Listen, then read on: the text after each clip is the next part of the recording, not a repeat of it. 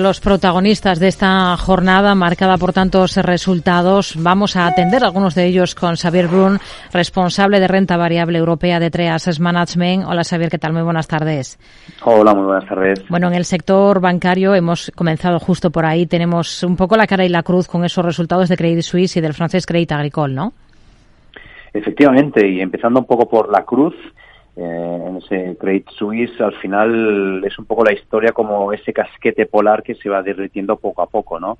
Eh, em, ya le vienen un poco todos los problemas desde hace tiempo y eso se notó mucho en la parte de banca privada, ¿no? de, sus, de sus segmentos, donde sus clientes se querían ir de una institución eh, donde su marca había estado lastrada, ¿no?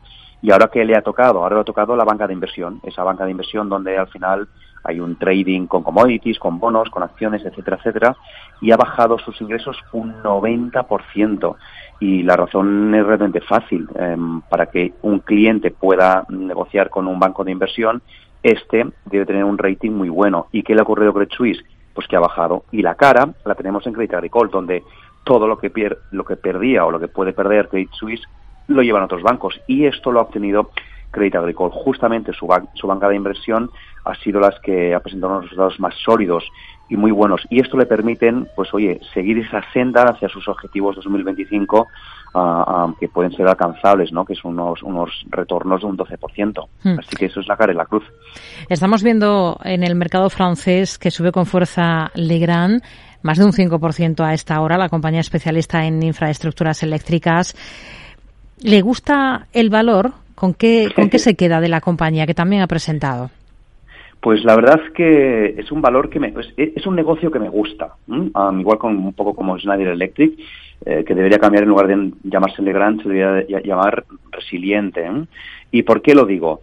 Porque al final, poco a poco, lo que va permitiendo es mejorar su ventaja competitiva. Legrand, recordemos un poco, que hace pues equipos electrónicos de baja y medio voltaje, ¿no? Pues bien, un negocio que podría ser comoditizado, con poco valor añadido, es, mm, no es así. ¿Por qué? porque el año pasado aumentó ventas un 19%, los, los beneficios aumentaron un, otro 19%, eh, eh, por ciento, ¿no? Con lo que, oye, es, es, un negocio resiliente, incluso con una situación tan complicada como la del año pasado. ¿Todo ello con qué? Sin deuda, pero claro, todo tiene un pero. ¿Cuál es el pero de esta compañía? El precio. Está cotizando a unos exigentes múltiplos de 19 veces el beneficio. Hmm. Tenemos a Renault también el mercado francés beneficiándose de ese salto que ha dado en beneficio operativo Nissan en su tercer trimestre fiscal. Viene de, detallar eh, Renault esta semana, o las dos, mejor dicho, los nuevos términos de, de su alianza. ¿Son buenos términos para Renault, a su juicio? Bueno, pueden ser. nosotros opinamos que sí. Al final, toda la historia de Renault con Nissan sería digna de una serie de Netflix, ¿no? Pero entrando un poco en detalle en esos, en esos acuerdos, vemos que al final hay una buena voluntad por ambas partes y esto es lo más importante, esto es lo que más nos gusta. Por ahora Renault tiene el 45% de Nissan y Nissan tiene el 15% de Renault. Ahora dicen, no, no queremos que nadie tenga un poder político mayor al otro. Así que Renault lo disminuye, disminuye ese poder, ese poder político. Y esto que le permite que a través de esos ingresos que obtiene de la bajada de Renault, invertirlo en su segmento de coche eléctrico y, software, ¿no? Con lo que eso es una parte muy positiva. Además, otros ejemplos de, esa buena colaboración es que ya están colaborando en otras en otras, otras partes. ¿no? Conclusión, que ese acuerdo pensamos que es positivo para Renault. Hmm. ¿Qué es lo que más convence de, Siemens, que está hoy muy animada su cotización, la de la alemana, después de presentar resultados? Pues yo creo que Siemens ya lo venía diciendo desde hace mucho tiempo, que estaba cambiando su modelo de negocio, ya estaba yendo a la industria 4.0, a esa digitalización de las industrias, esas, esas, mm, esas eh, ciudades inteligentes, ¿no? Esa, esa energía verde.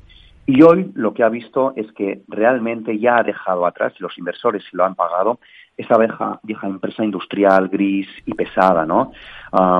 y esto ha sido gracias a qué? Pues gracias a, muy buenas a, muy buenos comportamientos de todos sus, segmentos, ¿no? En especial esa parte de Smart Infrastructure, que ha aumentado las ventas un 15%, los beneficios un 45%, ¿no?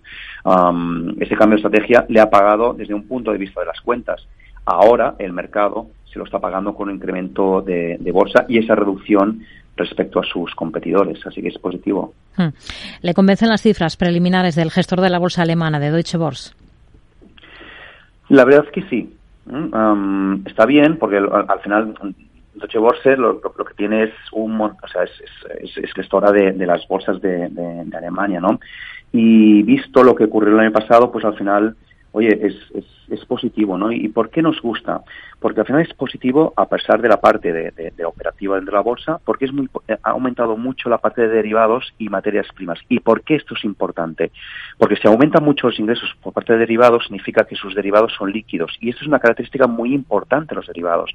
Porque si es líquido, yo como inversor prefiero ir a, Alemania que a otros operadores porque será muy fácil entrar y salir y esto le genera una mayor ventaja competitiva.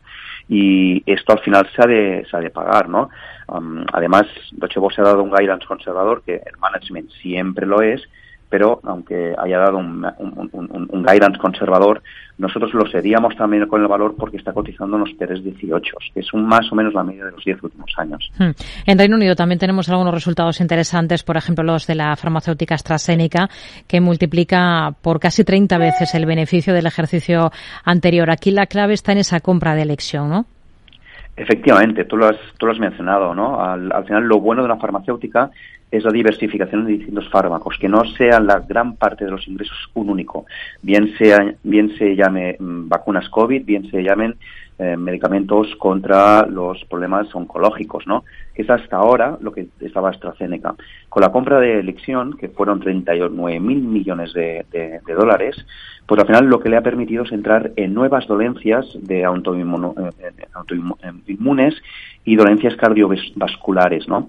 y esto lo que le ha permitido es aumentar mucho los, los, beneficios. Pensar que venía de 3.000 millones de beneficios de AstraZeneca y a Alexion le ha, le ha añadido 2.000 millones más, ¿no? así que esto le permitirá crecer también a futuro y es lo que ha dicho la compañía, que para el 2023 espera crecer ex vacunas de COVID, eh, pues en el rango del doble dígito. Hoy está subiendo en bolsa más de un 4%, aunque la mejor dentro del FT100 es Standard Chartered, eh, con una subida superior al 10%. Xavier Brun, responsable de renta variable europea de Trias Management. Gracias, muy buenas tardes. Adiós, buenas tardes.